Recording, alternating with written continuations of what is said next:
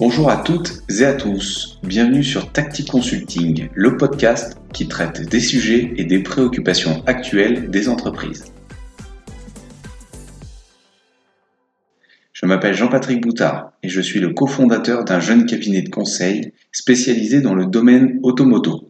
Nous allons aborder énormément de sujets, les plus sérieux comme les plus cocasses. Mais nous ferons également des formats plus étonnants encore, avec des invités de grande qualité, de différents niveaux dans l'échelle hiérarchique. Nous pourrons comprendre un peu mieux donc les enjeux de demain, de par leurs expériences et leur vécu.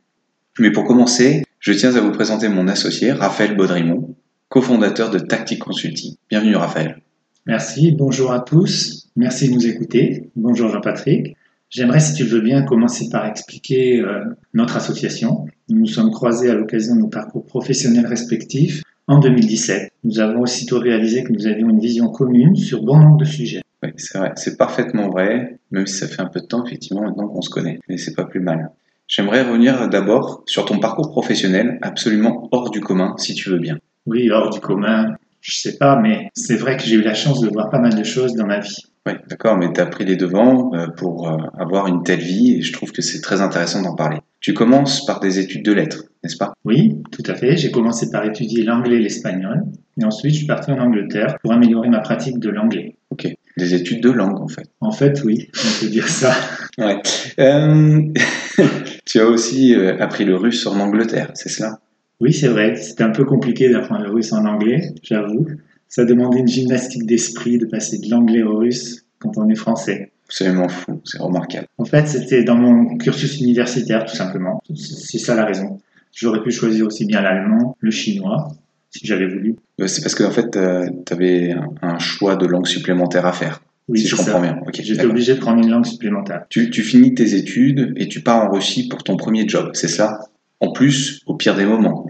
Oui, c'est vrai, j'ai eu mon premier job en ambassade à Moscou. Et là, ça a été le choc culturel pour un jeune étudiant qui connaissait pas le monde du travail et encore moins la diplomatie. De là à dire que c'était le pire moment, en fait, à l'époque, je ne savais pas. Ouais, tu savais pas encore quoi t'attendre. Et euh, en fait, qu'est-ce qui s'est passé? C'était la chute de l'Union soviétique et on vit un véritable chaos politique et ce qui m'a le plus frappé, c'est qu'il n'y avait rien à manger. Ouais, toi qui, toi qui aimes quand même euh, utiliser un fin gourmet. Ouais, j'ai passé plus de deux heures de queue pour euh, acheter six œufs. Enfin, c'était la merde, quoi. se lever de bonne heure, même pour acheter du pain. Bon, les poules n'étaient pas très productives. bref. Euh, c'est là où tu pars en Ukraine. Pourquoi? Pourquoi tu, tu pars en Ukraine juste après? Explique-nous. En fait, c'était une opportunité du fait de l'effondrement de l'Union soviétique. La France venait de reconnaître l'indépendance de l'Ukraine. Et euh, donc, je suis sollicité pour euh, un poste au service consulaire de l'ambassade de France à Kiev. Intéressant. Enfin, ambassade, une ambassade discount, puisque dès mon arrivée sur zone, il n'y avait pas véritablement d'ambassade de plein exercice. Il y avait trois chambres d'hôtel transformées en bureaux.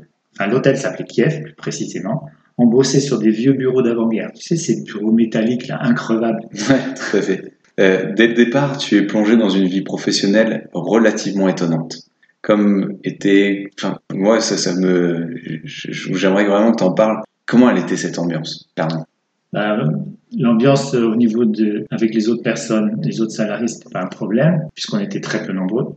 En ce qui concernait mon service, au départ, j'étais tout seul, donc euh, je me suis ambiancé tout seul, si j'ose dire, auto-motivé. et, puis, euh, après deux mois à peine, la France m'a envoyé une équipe d'une poignée de personnes supplémentaires pour m'aider. D'accord. C'était des étudiants essentiellement et puis des, et des fonctionnaires pardon, du, ministère des Affaires étrangères, mais qui avaient quasi, quasiment aucune connaissance ni de l'Ukraine ni de l'ukrainien. il a fallu pour le coup être très soudé pour réussir à, accomplir la mission. En plus, euh, il y avait très peu de fonctionnaires qui voulaient venir en Ukraine à cause de la catastrophe de Tchernobyl qui s'était produite quelques années auparavant. Ouais. Puis, euh, pour préciser, enfin pour nos auditeurs, Tchernobyl c'est à moins de 100 km de Kiev.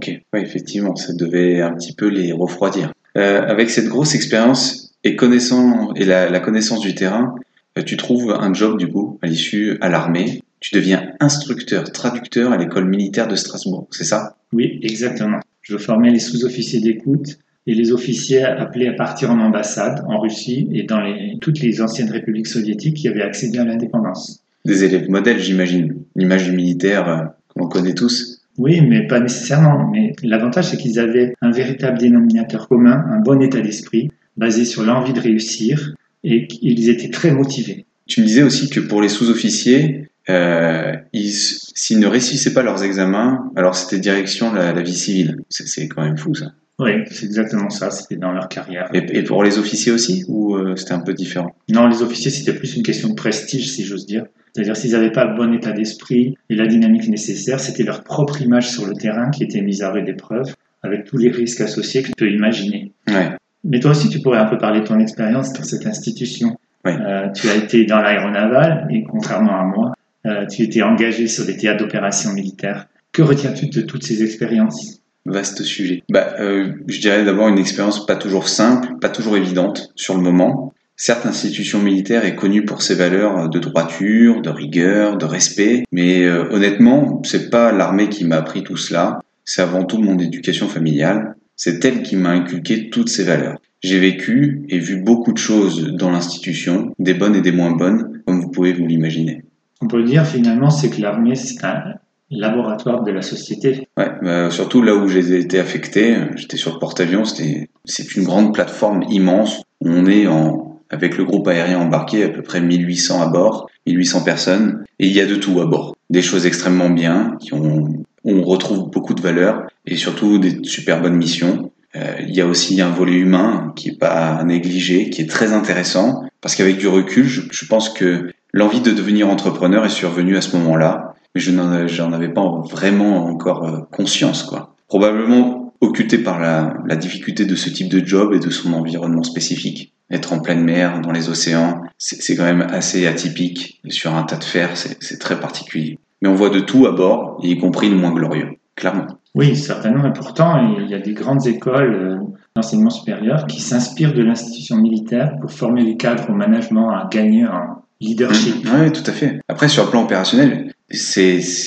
vraiment bien. Enfin, c'est plutôt bien huilé. Les managers savent prendre des décisions fortes à des éléments importants et cruciaux. Néanmoins, si je reviens vraiment sur l'état d'esprit ou la mentalité ambiante, en fait, on retrouve beaucoup de phénomènes de société. On se rend compte que tout le monde est divisé. À la moindre occasion, l'instinct grégaire reprend le dessus. Le fameux vivre ensemble, tu sais que on entend tous parler, n'existe même plus ou n'existe pas en fonction des circonstances. L'institution militaire ne joue pas mal son rôle d'intégration, on se retrouve, euh, on retrouve même des phénomènes de communautarisme comme dans nos villes. Euh, on se rend compte qu'au sein de nos institutions, les valeurs ne sont pas partagées de tous par tous. Et surtout, euh, même l'envie de travailler. Et c'est ça, en fait, le, le, le, parallèle, le paradoxe, c'est que l'envie de s'investir ne seront, ne seront pas les mêmes pour tous, clairement. Voilà. ça Et ça, c'est, c'est intéressant pour la suite. Oui, c'est vrai, on parle beaucoup aujourd'hui du mindset des nouvelles générations. Et on attribue beaucoup de dérives au Covid. Mais personnellement, je pense Ah oui, qu'il y, a, il y avait déjà beaucoup de choses qui étaient dans les tuyaux et que le Covid n'avait fait qu'accélérer les choses. Notamment ce besoin qu'ont aujourd'hui les salariés de retrouver du sens, se sentir utile. Si on prend l'exemple de l'institution militaire, finalement, le sentiment d'utilité devrait aider à fusionner les motivations. Oui, bah, à la base, c'est ça, hein, tout à fait. Le personnel s'efforce de le faire, euh, le, de le faire vivre, ce sentiment d'utilité. Après, il y a la réalité. Et la réalité, c'est que la plupart vont au travail juste pour un salaire. Ils sont là pour le salaire, pour faire vivre leur famille, ce qui est tout à fait louable. Mais pour autant, il n'y a plus cette flamme, cette envie. On ne fait pas, on, on ne va plus au travail par conviction. La conviction que de son travail, que c'est important. Être convaincu par son travail, par l'utilité que l'on en a.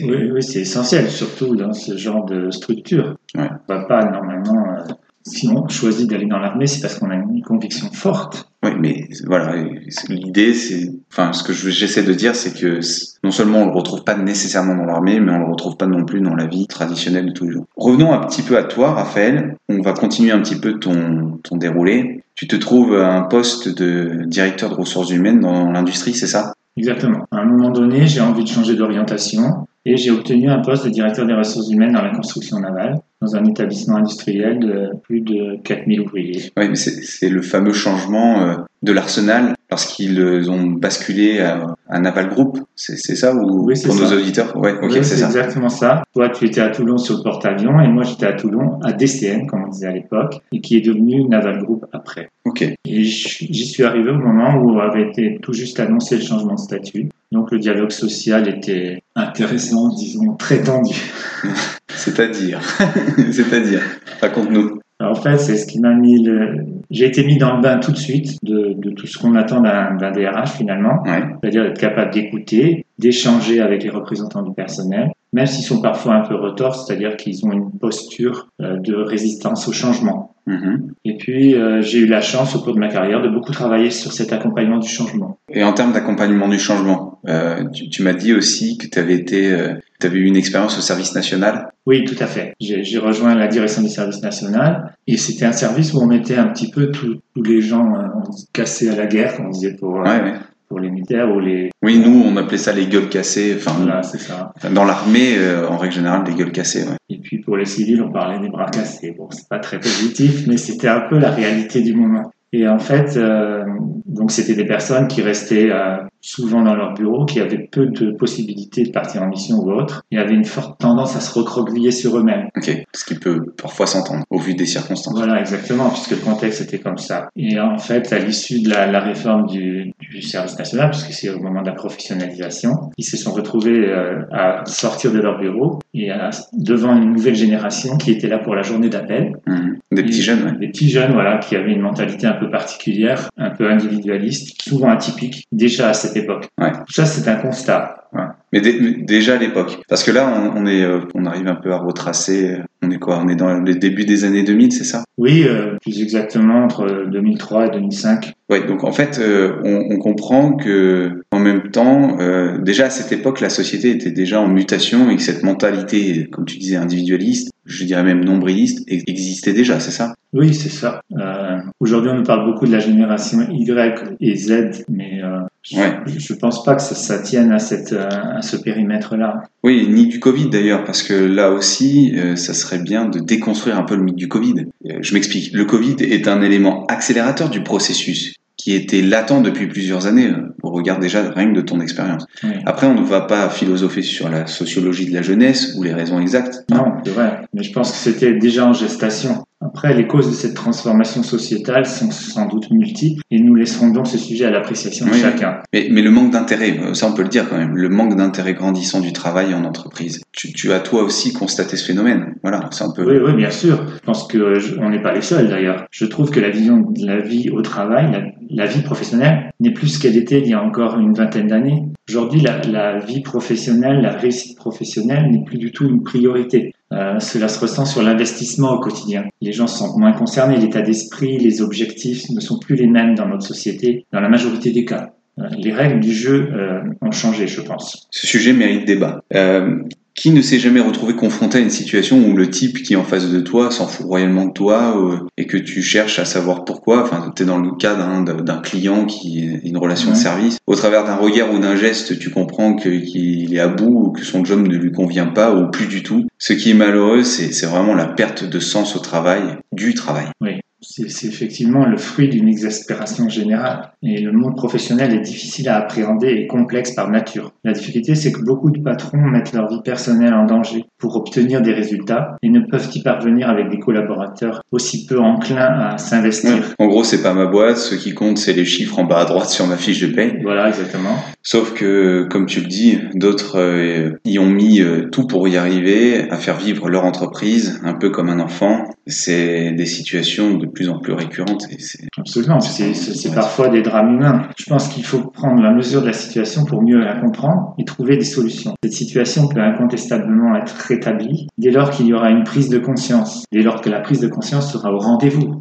Ouais, tout à fait. Bien dit. Remettre un peu de bon sens euh, au travail, notamment. Pour revenir, il faut, faut qu'on avance un petit peu. Oui. Pour revenir sur ton parcours, je crois savoir que tu retournes après dans l'industrie.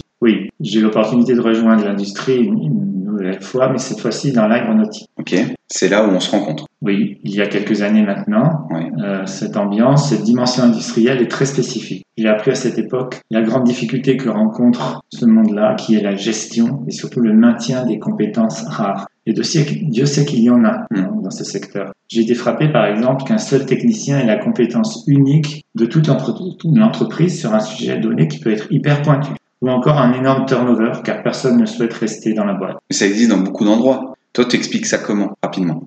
Euh, concernant la compétence unique, c'est souvent dû à un manque d'anticipation pour assurer le renouvellement de la personne qui est sur le départ. Mhm. Parfois, la- l'entreprise d'ailleurs ne s'en rend compte, se rend compte que c'était une compétence unique une fois seulement que la personne est partie. Ah oui, d'accord, ouais, effectivement. Quant au turnover, c'est effectivement un, un phénomène très actuel et qui reste euh, intrinsèquement lié avec la recherche d'intérêt, de sens et d'utilité de la mentalité des salariés d'aujourd'hui, dont on a déjà parlé. Mhm. Et il faut le dire, parfois, le fait de l'entreprise qui a du mal à fidéliser ses salariés, se traduisant souvent par une atmosphère peu, peu propice à la sérénité au travail, et donc qui donne envie aux gens de quitter. Intéressant, mais surtout très réaliste. Je constate, comme tu l'as précisé tout à l'heure, que le chef d'entreprise se retrouve maintenant, euh, après de multiples efforts et de risques, dans une situation peu confortable. Rien qu'avec ce sujet. Ouais. On voit bien que tu as une que tu as une vue globale des enjeux industriels et sociétaux de nos jours. Ça, c'est incontestable. Et je te remercie encore pour euh, bah, pour euh, ces explications, pour prendre le temps de nous raconter un peu ton parcours. Et tu as tu tu as eu aussi une expérience dans dans le domaine euh, politique. Oui, dans le domaine politique au sens large, j'ai eu l'opportunité de rejoindre un institut d'études politiques, comme tu le sais, dont la vocation est de former les futurs cadres dirigeants. Mhm. Alors, euh, soit du secteur public, soit du secteur privé. D'ailleurs, il n'y a pas de difficulté euh, ni de séparation entre les deux. Ouais. Tu, tu peux nous expliquer? Ben, L'intérêt de justement de- d'avoir approché ce milieu, c'est que j'ai pu toucher de près la mentalité, l'état d'esprit, tout ce qu'on appelle aujourd'hui le mindset des nouvelles générations et surtout de nos futurs dirigeants. Mhm. Les objectifs de demain sont clairs et ciblés. C'est l'environnement, l'inclusion. Alors l'inclusion, euh, c'est quoi? C'est l'intégration de tout un chacun. C'est la lutte contre toutes les discriminations euh, possibles et imaginables. La responsabilité sociale des entreprises aussi fait partie des priorités. Ouais. Tout ça comme si le vécu de, de leurs aînés, là, comme la productivité, la rentabilité, le travail comme si, conçu comme une valeur, euh, tout ça devait être gommé d'un trait, d'un Ouais. revers de manche. Et ça, c'est un état d'esprit qu'il faut avoir à l'esprit, sans jouer sur les mots Ouais. quand on est entrepreneur ou dirigeant, car ils ne réagissent pas aux mêmes stimulations que leurs aînés, ça fait pas véritablement écho chez eux. Ouais. À croire que tout ce qui a été fait avant eux était une totale ineptie. Euh, toute euh, société évolue en s'appuyant sur le- les acquis de son histoire, même si elle peut les dépasser parfois. Mais ce qui pose problème, à mon sens, à cette volonté de vouloir faire table rase du passé comme si l'évolution de notre espèce commençait aujourd'hui, c'est que, enfin, comment dire, hier nous savions faire beaucoup de belles choses et pour moi il faut le, faut le garder à l'esprit. Enfin, on peut pas faire ça, Oui. tout, tout balayer d'un revers de, de main. Oui, on peut pas tout jeter en, en une seule fois. Et puis, j'ai envie de dire, la révolution industrielle, la révolution informatique et technologique Oui, ne date pas de 2023. Ouais, ça ne date pas de 2023, ouais, ça c'est sûr. Euh, dans, dans notre domaine, qui est le secteur automobile, un exemple très, con- très concret, la mobilité de demain et les orientations de nos politiques euh, c'est, sont imbriquées. Euh, il, y a, euh, il y a dix ans de cela, tout le monde devait rouler au diesel. Plus vertueux, plus efficient, Dieselgate arrive. Aujourd'hui, tout le monde doit rouler en électrique, ou surtout pas en diesel, tout du moins. C'est surtout ça, ouais. Mais quelle fragilité intellectuelle C'est pas fait. La société actuelle a tendance à sectoriser tous les sujets et surtout les opinions. Les décisions ne sont plus prises par pragmatisme et sur une base euh, scientifique, mais souvent par réaction, sans anticipation, sous couvert d'une pression populaire très idéologique. Ouais, il faut prendre tout de suite position. Soit tu es un pro électrique, soit tu es un pollueur. Ce sujet est complexe si on prend en compte l'enjeu de l'énergie. Ça, c'est vrai. C'est c'est indéniable. Néanmoins, moi, ce qui me navre, c'est le raccourci que l'on en fait et les idées reçues, tant sur la- les motorisations thermiques qu'électriques. Des milliers d'heures d'ingénierie, de conception, de recherche, de création ont été investies dans la motorisation diesel depuis des décennies. Or, tout cela pour rien. Cette motorisation aujourd'hui doit être réservée, euh, comment on appelle, aux gros rouleurs. Le, le rendement de ce type de moteur est optimal lorsque l'on fait beaucoup d'autoroutes, de montagnes, et surtout que le temps de trajet soit d'un minimum d'une trentaine de minutes, que le moteur puisse chauffer, prendre son, ses températures. Aucun autre euh, n'est égalable en matière de rendement dans ce type d'utilisation à moteur, à motorisation équivalente. Ça, c'est évident. La communication n'a pas du tout au rendez-vous auprès des utilisateurs. C'est ce qui a créé probablement par effet domino le Dieselgate. Les constructeurs qui se Ouais, sont en, voilà, bon, on va pas refaire l'histoire, vous connaissez tout aussi bien l'histoire que nous, mais c'est ce qui a immanquablement généré le Dieselgate. Oui, c'est vrai, je suis tout à fait d'accord avec ça. Il y a un véritable hiatus entre la communication politique et les informations que l'on devrait donner à tout futur acquéreur d'un véhicule ou le choix pour lui permettre de, choisir son véhicule euh, en toute connaissance de cause. Ouais. Moi, j'ai l'exemple de mes parents qui n'y connaissent rien en automobile. Et puis, un beau jour, mon père est revenu avec une 208 GTI, alors qu'il ne parcourt que 3 km par jour à tout casser. Et il n'en même plus le, le plaisir de la conduite. Là, il y a un... Donc, euh, c'est intéressant cet exemple. peut-être même un avis de faiblesse, hein, je sais pas. Le vendeur a vu l'occasion de, de j'allais dire, de refiler un véhicule avec les techniques commerciales actuelles, de surcroît à forte marge, lorsqu'il a vu que c'était des personnes âgées. Même principe avec les opérateurs téléphoniques et Ouais. autres. En procédant ainsi, le, le vendeur ne rend pas service à l'industrie automobile. Non, mais totalement, totalement. Chaque motorisation a une utilité qui lui est propre et la communication doit être objective en la matière. Enfin, c'est les fondamentaux. Une place pour chaque chose, chaque chose a sa place et c'est le début de l'efficacité. On, le- on le connaît tous, hein. cette règle, cette, cet adage, on le connaît. Pourquoi c'est pas appliqué Telle est la question. Effectivement, et moi je trouve qu'en toute transparence, l'industrie est souvent euh, amenée à subir les bonnes et moins bonnes directions de notre société. Et je dirais même les intentions politiques de la société. Les chefs d'entreprise courent après leur personnel, leurs compétences, mais avant tout courent après un état d'esprit avec lequel il est très compliqué de composer. C'est juste. L'action et la part de l'être humain représentent encore une part majeure dans le développement de nos industries, et fort heureusement d'ailleurs. Oui, ça c'est sûr. Mais dans le même temps, il faut qu'on il faut qu'on soit en mesure de proposer à ses, enfin, excusez-moi, il faut que le chef d'entreprise soit en mesure de proposer à ses collaborateurs des réponses à leurs préoccupations, à leurs envies. Dans le cas contraire, la situation d'urgence devient véritablement une situation quotidienne. Ouais. La sortie de route qui guette. Euh, le, le burn-out du chef d'entreprise, franchement, qui en parle? Bah, Euh, Hormis dans, hormis pour se moquer euh, de son chef euh, ou euh,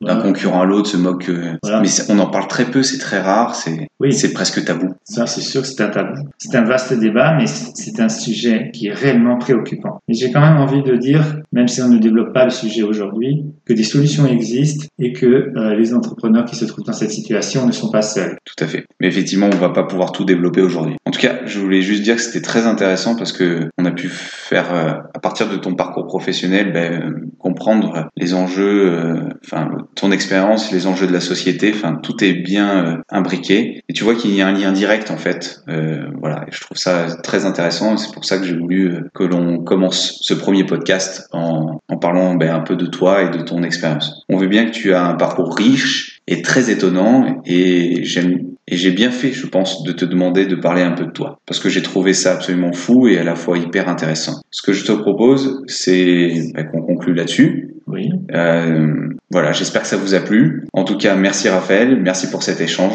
Merci à toi, Jean-Patrick. Merci à vous également. Nous sommes sincèrement heureux de partager un moment avec vous et espérons que vous serez tous les jours plus nombreux avec Ouais, nous. Ça serait bien, oui, effectivement. Si vous avez apprécié ce sujet, n'hésitez pas à actionner la petite étoile pour nous permettre de vous proposer de, de nouvelles approches et des idées innovantes à partager ensemble. Nous vous revenons très vite avec d'autres sujets qui, j'en suis sûr, vous interpelleront.